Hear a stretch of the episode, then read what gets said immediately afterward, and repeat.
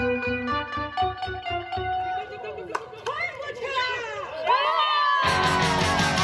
吸を止めて1秒あなた真剣な目をしたから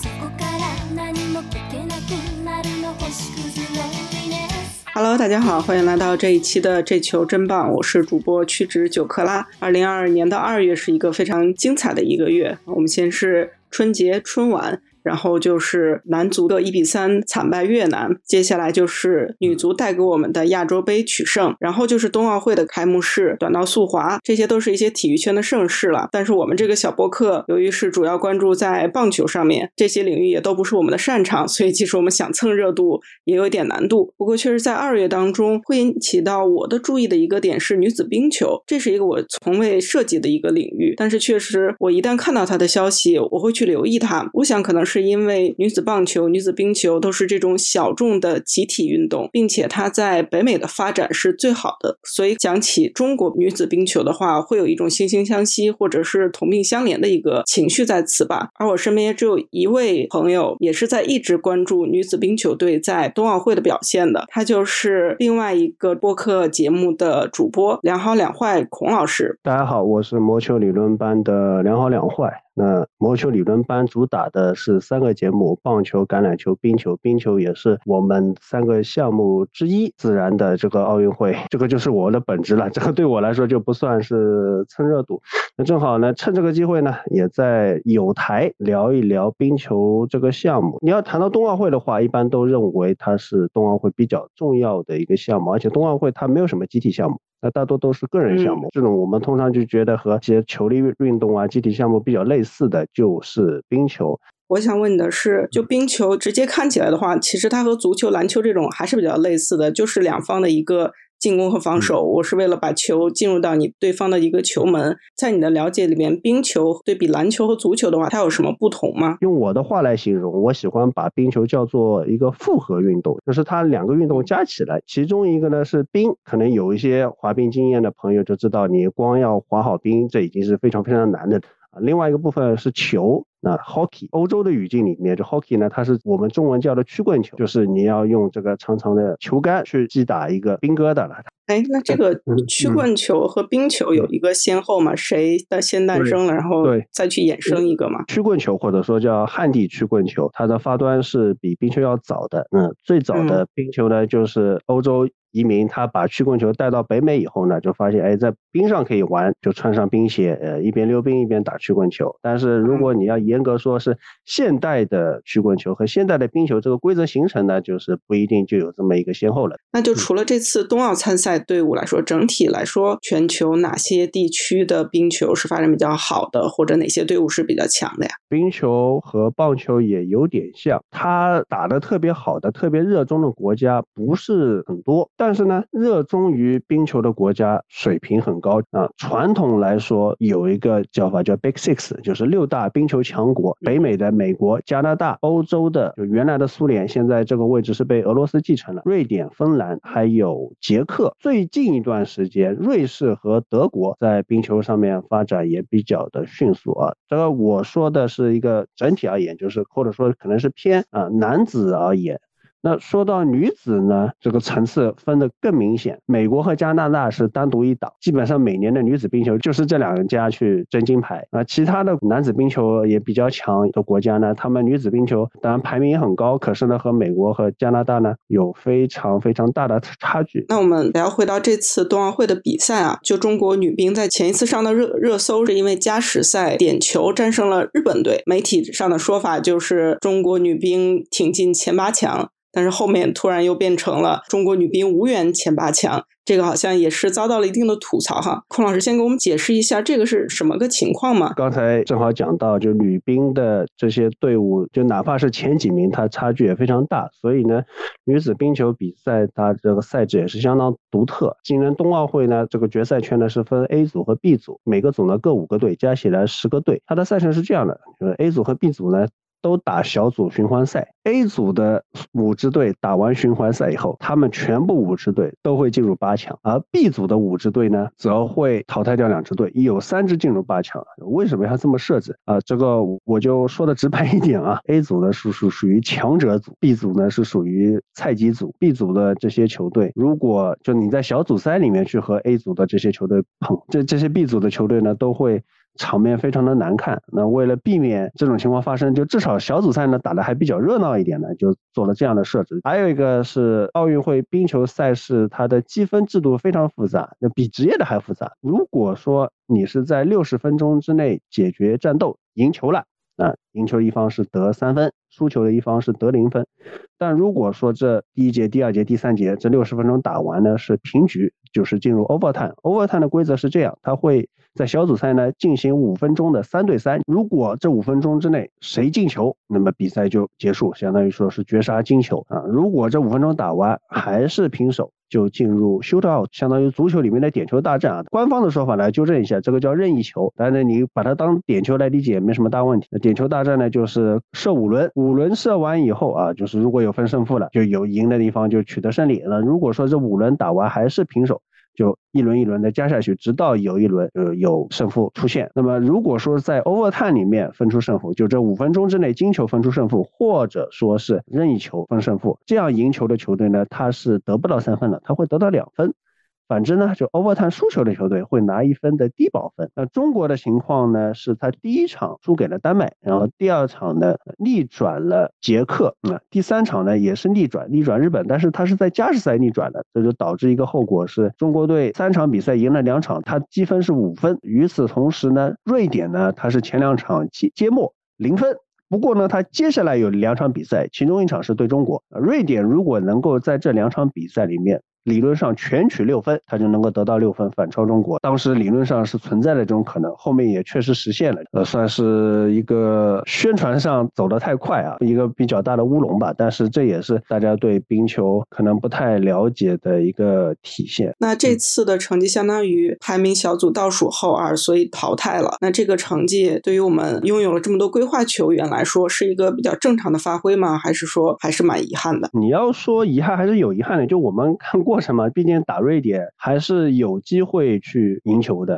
啊，或者至少说，其实对瑞典来说，保平即可出线，就是你六十分钟内你不不输，你哪怕加时赛输给瑞典，我们中国就已经拿到保险分了。但是很可惜，就是在先领先的情况下，这个保险分没拿到。那你说？可惜遗憾吗？这肯定有遗憾的成分，但是能赢日本队这点是非常意外的。日本最后他也是小组第一出线嘛，四场比赛里面他赢了三场，就输给了中国这一场，就我们赢下了一场预料之外的比赛。但是很可惜呢，其他一些觉得五五开的这个比赛就没有成功。那么。说到规划球员呢，我也要稍微去强调一下，就是打赢日本的那场比赛，最后罚进任意球的那名球员是来自加拿大的规划球员，叫 Hannah Miller 啊，他是就看面孔就知道是一个纯白种人裔的球员。很多人因为他没有看全场比赛，他可能只看了。这么一个集锦，他会就觉得印象啊，说这个中国队是不是规划了没有中国血统的球员？这个特别要强调一下，并不是这样。呃，之前中国女兵一共有十三名规划球员，其中有十一名。啊，十三人里面有十一人都是有中国血统的。规划球员虽然带有了中国血统，但就是我国对于发展冰球是期待依靠这些规划球员打出来一些成绩，然后再去吸引到国内去发展冰球吗？分两个层面看嘛，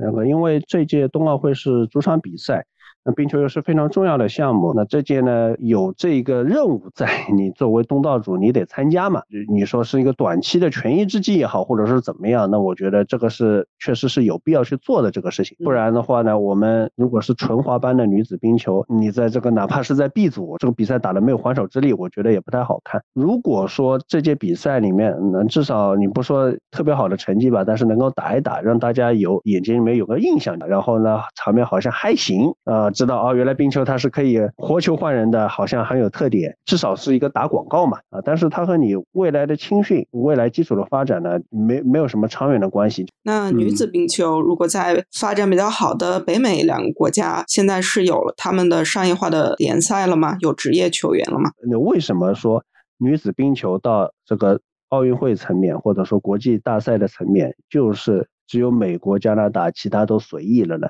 这个就很关键的一点是。可能在欧洲青少年阶段的女孩子要打冰球呢，都还可以打。到了大学这个年龄段，乃至完全成人了、完全社会人的时候，欧洲的很多女子的冰球球员，她就面临一个处境，她没有比赛打。那美国、加拿大呢，很多女子的球员，她在念大学的时候有这种国家或者说各个州的教育的经费去支持他们从事自己爱好的冰球，有些还能拿个冰球的奖学金什么的。而到了完全到社会人化的阶段呢，美国和加拿大这边也比较悲惨了。他们试着想要搞过女子的职业冰球联赛，就是比较大规模的有两个，但是都搞不下去了。职业联赛你肯定是要卖票、卖转播权、卖 merchandise、卖周边，呃，去换钱，让观众买账，用这些钱来支付球员的收入、打球的收入、联盟运营的各项成本。所以呢，就北美它的职业冰球也就搞不下来。那么很多。到社会年龄阶段的球员呢，他就没有办法去做职业球员，或者说连半职业球员都做不了。他要想要打冰球的话，只能说自己有正职或者家里面有支持，工作之余或者说做妈妈之余，还有时间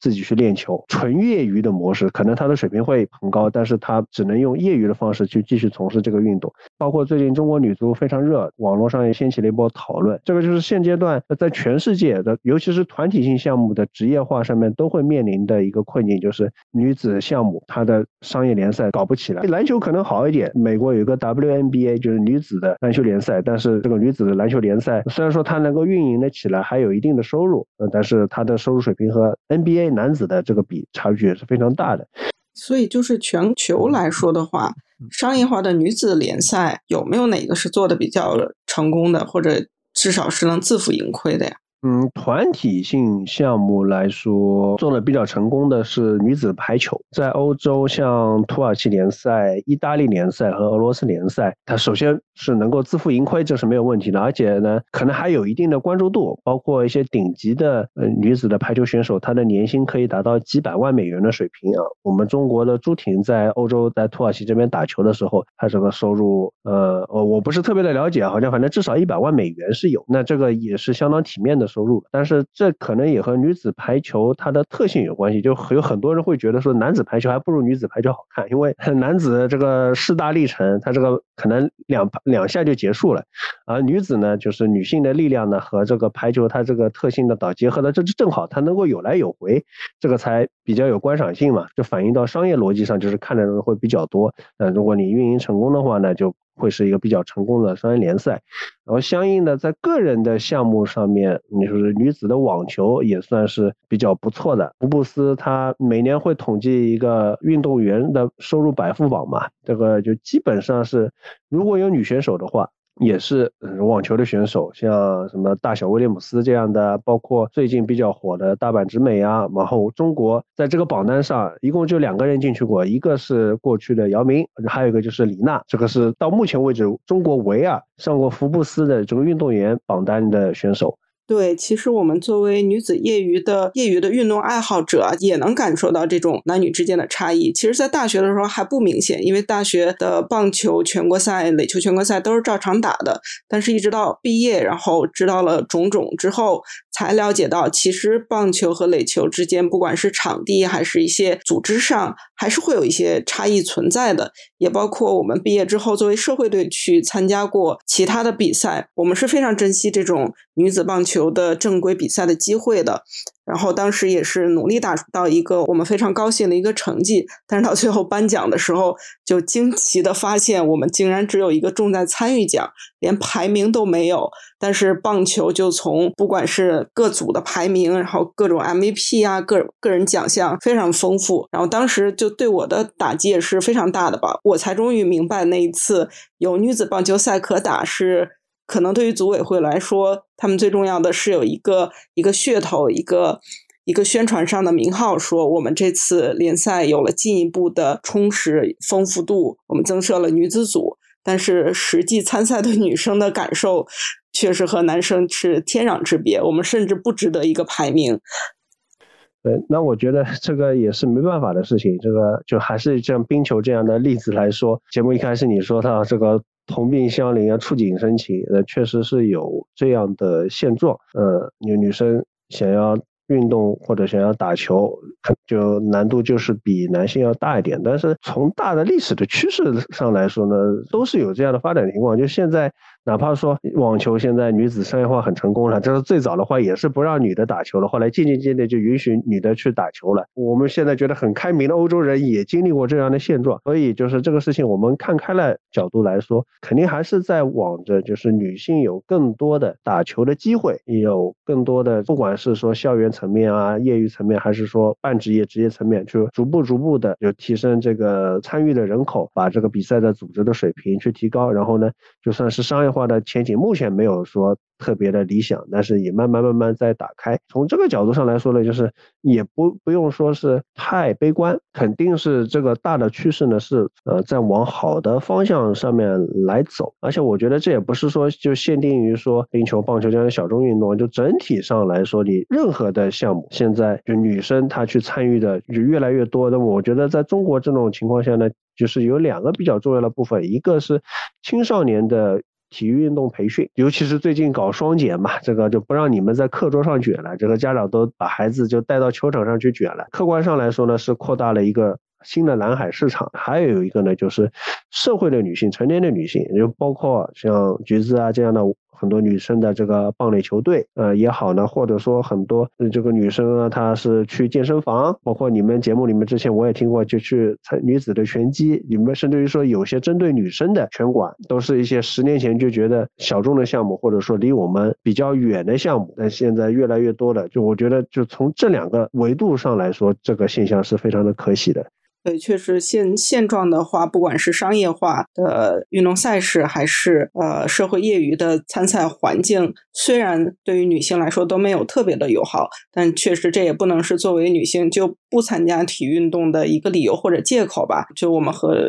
我们为何不迎难而上，就真的做出来每次自己的一点点努力。就不管男生和女生都是有机会从运动当中体验到这些乐趣，受到鼓舞。在此再次呼吁大家。呃，无论性别都积极的参与到这些运动当中，总有机会去给到大家，然后整个环境才会逐渐的向好。呃，国内现在认识到很多女生，她对运动非常的 open，就其中呢有一些呢是已经身体力行的开始参与起来的，但有一些呢就是不管是女生或者男生有这种想法的，那我对大家也是鼓励，就是啊不要觉得体育运动只是你念书时的体育课，很多人在念书的时候就养成这种心理，就觉得体育课是一种负担，像跑一千米这种非常的厌恶啊，完全不是这样，就是体育运动是可以很快乐的，而且现在有很多这个途径，什么社会的业余的球队、业余的俱乐部，或者说一。一些不一定要非常强的组织，一些个人的项目，你找一个朋友带一带你，都会得到非常好的享受。尤尤其越是觉得生活艰难啊，没有时间的人呢，我越是觉得你应该需要在运动场上去释放、去调整自己，能够得到非常多的收获。非常感谢孔老师来我们台做客，然后给我补习了一下冰球的知识，我们又讨论了一下女性的运动的整体的一个现状。并且去展望了一下未来。那我们本期节目就到这里，谢谢，拜拜，拜拜。